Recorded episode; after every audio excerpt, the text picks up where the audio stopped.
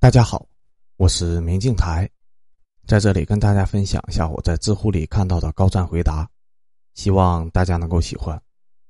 本期的问题是：实现月入十万很难吗？答主是头颅。拿薪水到这个数字很不容易，从做企业的角度来看，这个数值并不高，但是选准切入点很难。一，赚钱的。大多数依赖不对称性的信息，但普通人创业大多数依赖公共信息。表面上看，我们是一个信息社会，这是相对于古代来说的。实际上，还是一个个互相分割的信息孤岛。有价值的信息资源，大多数蕴含在孤岛上。我的个人体会是，真正赚钱的事情，多数从一个直接需求的信息开始，而容易失败的事情。多数从想做什么商业模式开始。道理很简单，前者离赚钱需要走一步，后者离赚钱需要走两步。也许后者的前景更大，但是后者容易死在襁褓里。有人创业，听说是发展文化产业、互联网加这种信息，这就是公共信息，或者干脆就没有信息，只凭个人的兴趣、专业知识，想当然的开奶茶店、开设计工作室、开服装店。开淘宝，什么叫做不对称信息呢？比如说件实际发生的事情：给丰田做汽车零配件的企业到绍兴开厂，他们并不自己生产外包装的瓦楞纸包装箱，工厂附近的村民掌握了这个信息，有人就买一种做瓦楞纸的机器，照包装纸箱就近供应。这件事十年来成就了几个身家数千万的老板，他们所得到的信息就是不对称信息。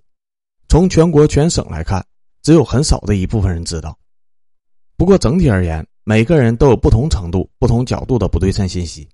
例如，你的父亲只是县规划设计院的一个编外的职工，但是你们县的设计院的图纸打印是用硫酸纸吸蓝，还是工程机打印工程图？这方面的信息，你也许会比外人知道的更清楚。例如，你舅舅只是乡下的一个普通农民，但是他种了十年的西瓜。十年中亏了五年，总结出来了某品种的西瓜的甜度更高。要到市里面买种子，不要在县里面买。种西瓜最怕的是被偷，有开车来偷西瓜的。所以，一是不能睡囫囵觉，要上下夜的有人值守换班；二是规模大了就控制不了。西瓜在雨水多的夏天一定甜味小，卖不上钱。一定要卖给南方的贩子，能拿到现金；不要卖给本地的贩子，会压资金等等。每一个人的不对称信息藏在自己的所有的社会关系当中。一个刚毕业的大学生，前五年最好是识别和消化现有的不对称信息，而不是想当然的根据自己的想法去创业。高手们是能够自发的拓展不对称信息的，但这要在有一定商业经验和社会阅历之后。一不对称信息的识别方法，最简单的办法，看有多少人知道。你听到了网上宣传的加盟信息，走在大街上感觉到海澜之家赚钱，看到杰克奶茶店的人流量很大，这些一目了然的事情，你知道，别人也知道，这个就不值钱。二，不对称信息是特殊性的，公共信息是普遍性的。别人看你们班就是普普通通的一个班，都是十八九岁的小青年，看见的是共性的普遍性。而你看到的是你们班全班的男生都酷爱《梦幻西游》，每天晚上都要联机网游，中午饭和晚上饭从来不下楼吃的特殊性。三，公共信息是有序的、逻辑清晰的，不对称的信息是无序的、有明确的缺点、漏洞或难度的。不对称信息因为有亲临现场的当事人，所以对事情有感性、零碎的、不系统的判断，有大量的局部细节，又由于已经深入到一定程度，所以。必然会有难以打通的环节和逆境，而公共信息就是看着形势一片大好。再具体说几个法则：一、不对称信息主要指的是需求信息，需求离赚钱是相对最为接近的，而不是生产等环节性的信息。懂生产不意味着能赚钱，你会做这个东西远远不足以支撑你做这个生意。二、即使做公共信息的生意，也不要做处于不对称信息相对弱的一面的生意。例如炒股，就典型的属于大资金的庄家，居于不对称信息相对强的一面；散户处于相对弱的一面。三，凡是说能直接赚钱的，并不需要劳动或者辛苦的过程，不需要付出什么代价的，这种属于小道消息或者虚假信息，多数是对冲，也就是赌博或者投机，再或者就是骗局。二，驾驭无序化的数字，是鉴别是否适合创业的首要条件。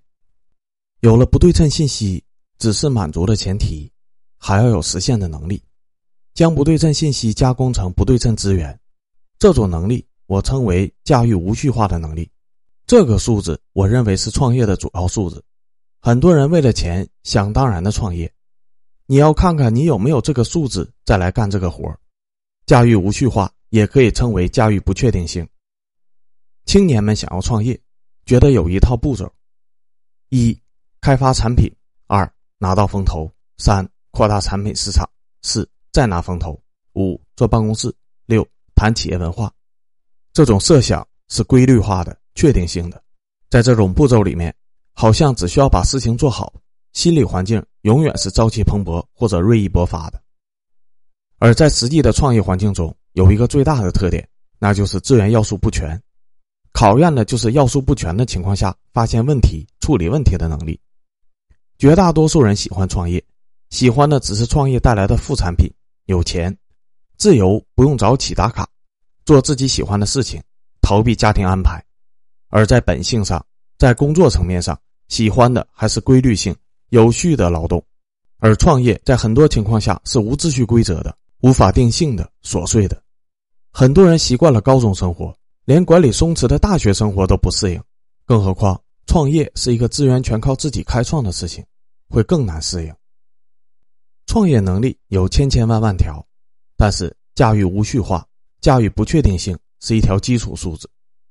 我写这一条是为了能让一部分同志对自身的能力进行识别。做一个医生需要七到九年的专业培养。临床还要再熟悉几年，但创业是一件无门槛的事情，几乎人人都做的，所以失败率也高。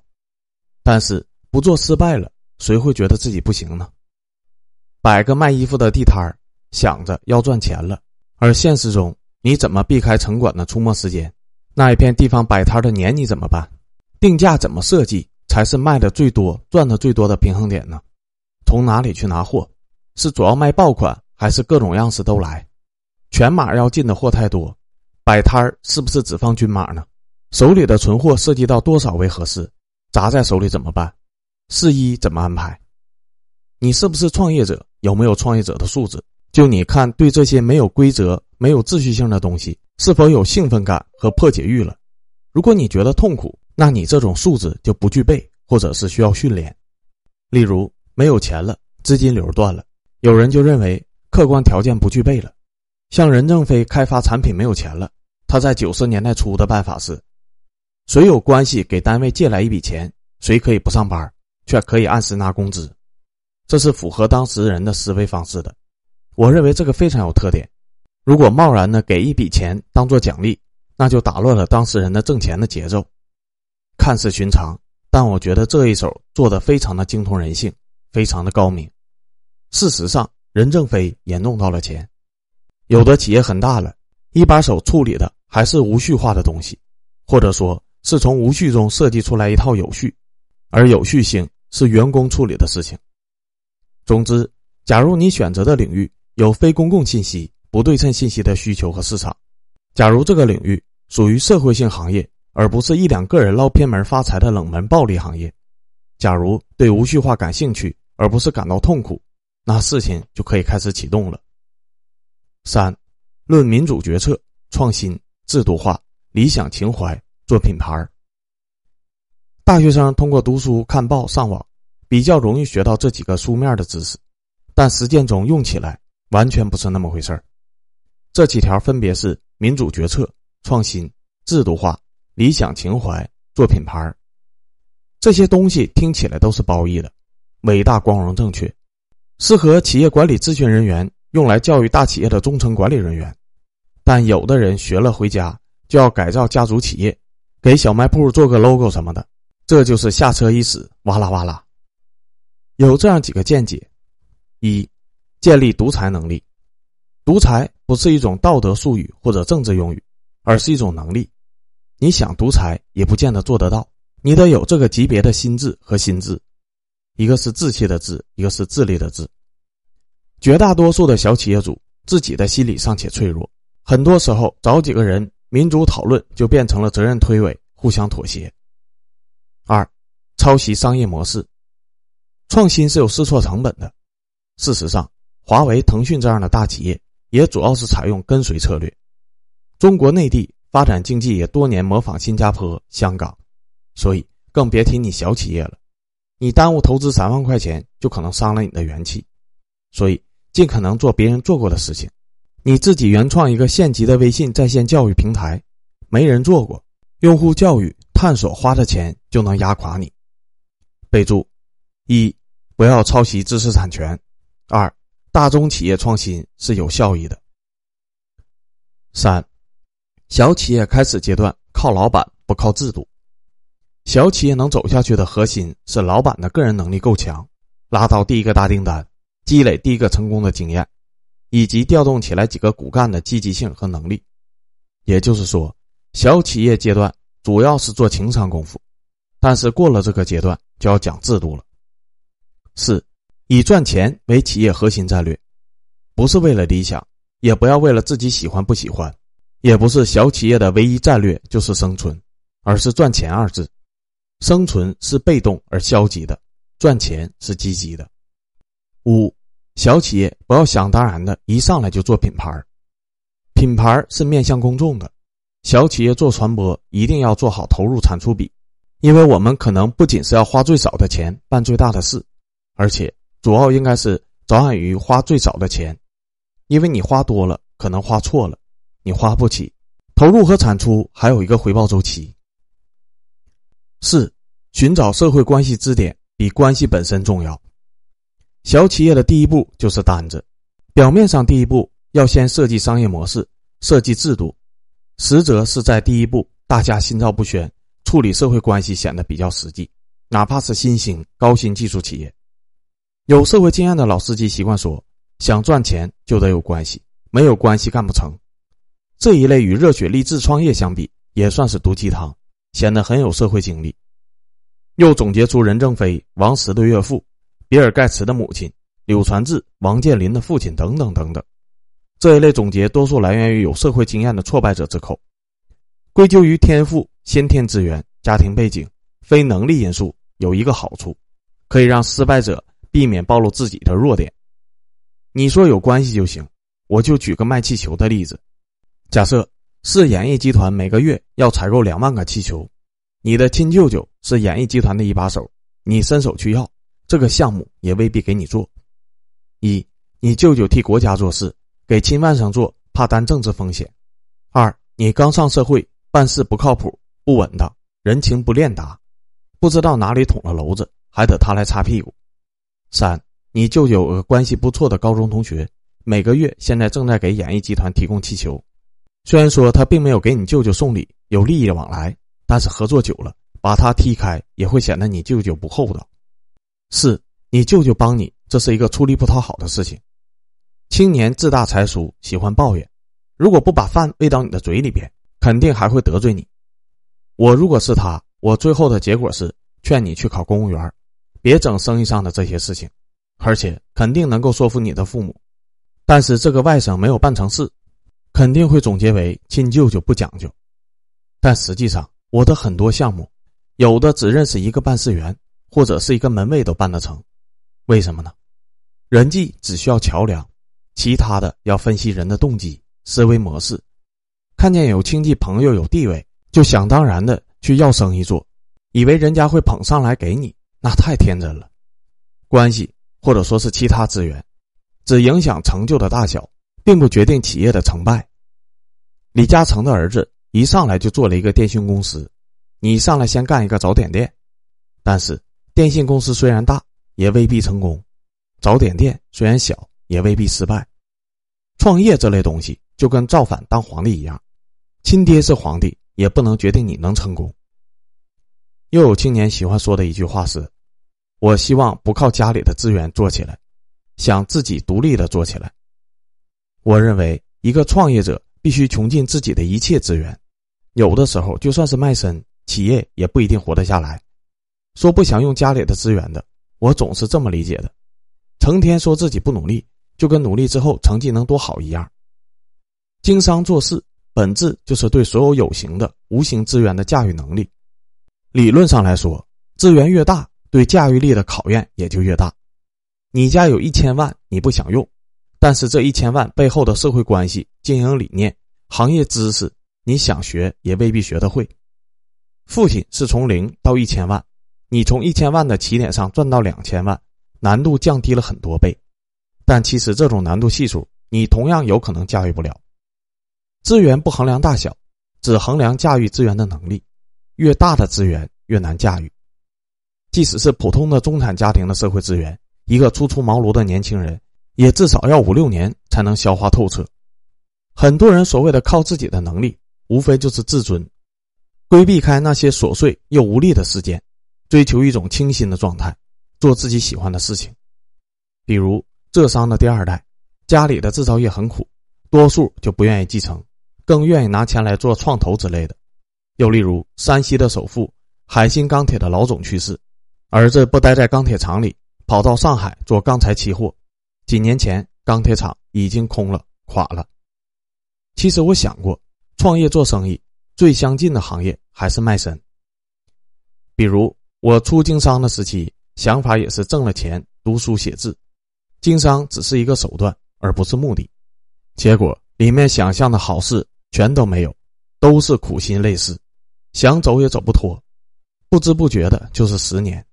打个比方，就像是流落风尘，想只卖卖笑，换个跑路的盘缠，但浅尝辄止，发现什么都赚不到，反而倒贴了不少胭脂水粉钱。必须颠覆价值观，把整个身子贴进去，最后想得到的东西固然得到了，但已经不是原来的东西了。但是人也脱胎换骨，人也不是原来那个人了。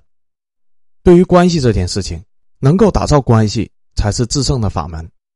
说做成全靠关系的老司机，还没看到关系是可以创造的这一个特点。一切关系在理论上都是可以平地铸建的，难建立的不是关系。而是支点，你用什么支点与这个关系衔接，用什么节奏和这个关系衔接，才是最要命的。比如，你姑父是上海市的市长，你大学刚毕业，你用什么支点和他衔接呢？会有人上赶着找你，请你吃饭，让你找你姑父介绍个工程吗？你上门跟他要个项目吗？他主动给你安排一个交通大学的教师岗位吗？你有关系也用不上。那么，回到上面这个例子。如何把气球卖到舅舅当总经理的演艺集团呢？下面我来分析一下，作为案例：一，已知决策人是舅舅，那么经办人是谁？有你舅舅在，传达室的保安还是愿意放行的。如果查不出来是谁，那就直接找办公室、综合处，或者直接找业务部门，例如演出部。一般碍于你舅舅的面子，他们还是愿意见一面的。揣上几包中华，两盒口香糖。男的发一根烟，女的发口香糖。找到经办人的目的是因为他是第一手负责人，无论肯定或否定，他会给你讲第一手的信息。二，为什么不先找舅舅？你舅舅好意思直接否决你，经办人不好意思。二，先找决策人被堵死了，回旋的余地就很小了。三，找到经办人了，说请长辈支持，我们排除运气好，直接就成了这种可能。一般他会说出这样几种负面的情况：一，好像已经和某某某合作了；二，叫你做生意，告诉你气球的量不大，赚不了几个钱，然后把事情扯开成聊天三，你们气球多少钱？现在招商场只卖三分钱一个。别管他说出什么否定性的意见，不要害怕，以小卖小，先不回答，或者是回答错了也没关系，先听回去，针对反对意见想对策。三。再次去处理反对意见。总的来说，一共要去四次，三次是正常人的心理极限，一般曙光出现在第四次，让人感觉你这个小伙子确实是认真的。到时候这样说几句话，以问问题为主：一，张叔，你们和谁谁谁已经合作了，你得教教我。你看这里还有没有点别的什么能锻炼锻炼的机会？二，气球不赚钱，那还有什么赚钱呢？你们这个行业有什么赚钱的门道呢？三，我们这个气球是四分一个，但是厚度大，不容易爆。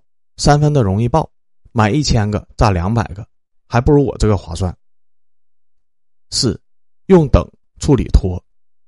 按照社会规律，第二次即使谈的顺利，你遇见的后续的一个很自然的结果，那就是拖。客户会说太忙了，有会有事出门表演，想要拖延过去，拖到你也没劲儿了。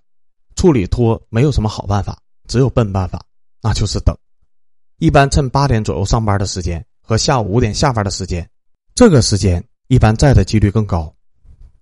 五，第三次一般是生死关，他见你是一颗煮不烂的铜豌豆，不得不跟你说实情。实情一般比较残酷，不可辩驳。已经买好了五个月的气球了，今年的预算已经花掉了。某某某是唐部长的弟弟，已经做了好几年了。回答：张叔，我来这儿是跟您建立个联系，没有生意也要来学习锻炼。这个不是关键，然后就开始不要脸了。一，针对五个月做出了具体深入的了解。五个月的气球你们买了多少个？后面是否可以考虑我？二，预算的事情不要紧，这个账早点结晚点结无所谓，反正舅舅在上面嘛。三，啊，唐部长的弟弟也是干这个的，我得找他学习学习，交个朋友。你所有的回答他都会摇头，但他看你小子铁了心了。一般会形成一个爆长的效应，会帮助你打一个电话，促使另一个订单转移压力。可能不是气球，而是彩虹门、话筒套，这是通常的一个生意规律。他做了这个人情，自然也会告诉你舅舅。六，让你舅舅锦上添花，做好人。这件事情七七八八了，开始准备材料，技术参数排版清楚，自己公司的业务介绍，能提供哪些适合演艺公司的产品。彩色的小批量印刷装订成册，去找你舅舅，声称汇报工作。事情已经成了，你舅舅现在怕的不是帮忙，而是怕你不靠谱。你穿的一本正经，带着正式的材料，说已经合作了，感谢舅舅的照顾。然后是人情世故了，要提一提经办人。我跟张主任汇报的时候，这个时候你舅舅本能的就会打个电话：“喂，小张，你上我办公室来一下。”老张来了之后，你要毕恭毕敬。张主任，谢谢您这一段时间的指导。回到重点，这件事情办成功不关键，关键是围绕气球这件事，就建立了一个你和你舅舅之间的关系支点。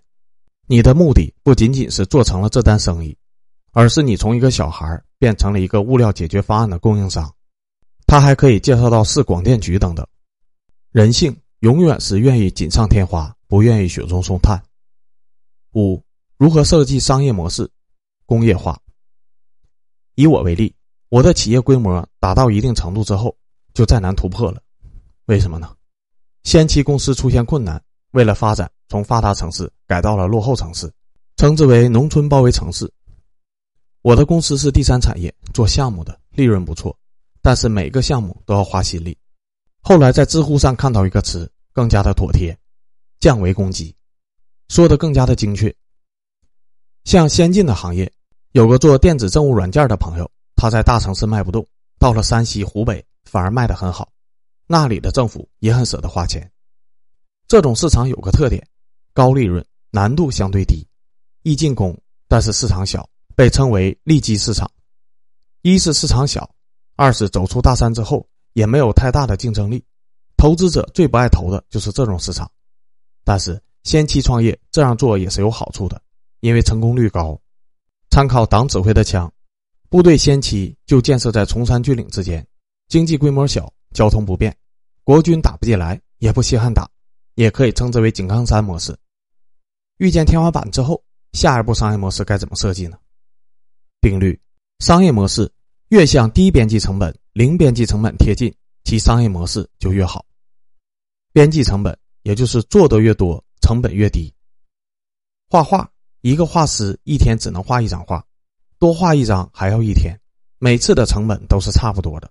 但一个印刷厂可以印一千万张，只增加纸张的钱，数量越大，成本越趋向于零。再这样理解，可复制性强，可复制成本低。任何一个产业行业努力向低边际成本增加可复制性，就是优化商业模式的最佳途径。不过事情都有两面性，任何一个商业模式，越是可复制性强、边际成本低，其难度也越高，成功率也就越低，门槛也就越高。这更适合精英和有资源者。例如，工厂就比小店要难开，互联网企业又比工厂难开。你像李彦宏，世界搜索引擎领域的一流专家，那肯定向最高点起始创业。我什么都不会，就从最低点的贸易服务开始。虽然难做大，但是好启动，成功率也高一点。你一定要选准你的目前资源能力所处的位置。其次，在传统行业里面增加可复制性。有人说我一个软件工程公司，一个影视剪辑公司，本身就是第三产业，具有利润高、规模小、边际成本高的特点，怎么复制呢？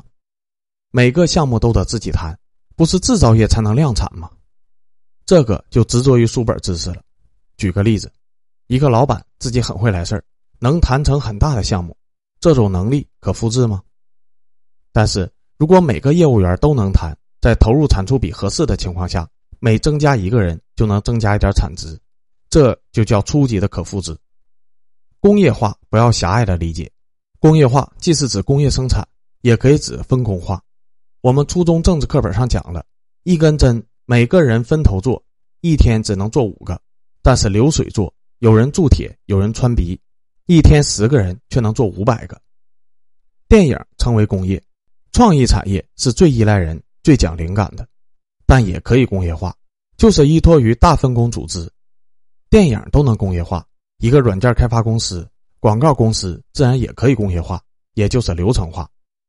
苏州就比较先进，很多文化产业的企业都已经用了 ERP 了。美国的成功是怎么成功的呢？就在于黄光裕编制出来的一本管理手册，可以管好一个店的同时，能够复制到几百家、几千家。开店无疑是典型的第三产业，但是第三产业分工明确了，就可以连锁化。况其他的第三产业乎？虽然是传统行业，增加了复制能力，也可以插上一对大翅膀。六，如何达到目的？营造确定性。我以前讲过，我企业不缺钱的时候。我也在持续借钱，并给利息，让大家拿到高于银行存款的收益，付出一定的财务成本，从一定的角度上分享我的收益。我现在既借银行的钱，也借私人的钱，整体这是营造累计我的信誉资产。长期来看，我的融资规模是在上升的，可融资成本是下降的。在并非闽浙商帮的条件环境下，我把同学亲戚的少量储蓄用到了极致。人在创业过程中容易采用应急措施，所谓的兵来将挡，水来土掩。比如缺钱了，开始到处打电话借钱，借了钱了，一时还不上，就权宜之计拖过去。而我说过一句话：公司可以倒闭，欠钱不能不还，工资不能不发。信誉资产比实际资产值钱，并不是道德水平高，而是务实之需要。我始终算一个信誉资产总账，我现在凭借信誉。总共从社会上能够筹集来多少钱？信誉资产可以防止我资金链不断，甚至有时候扩大规模都不需要，因为别人借钱给我都不是人情的，而是一种收益。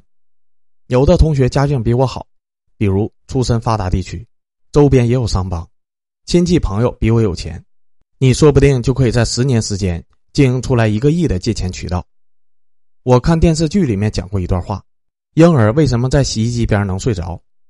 规律性、确定性，坚持到底，与其说是一种品质，不如用数字描述为连续性和确定性。一个关系处了一次就要项目，这叫贪心；花了一年请人吃了十顿饭，帮人家三个忙才要项目，已经可以接受了，这算是朋友互助。规律性、律动、持续性是颠扑不破的一项真理。客户如果非要在诚实和靠谱里面选一个，靠谱更为重要。人类对靠谱的需要是绝对的，对诚实的需要是相对的。普通人做事的自然规律是被拒绝、否定为单位，而我们以营造出来一个确定性为单位，打造关系，能做成项目，研究人性和对方的思维模式，这是经商的先期常做的事情。但是小生意靠的是情商，大生意就要更多的靠智商了。这不仅说的是一把手的行为模式，也是说企业盈利的来源。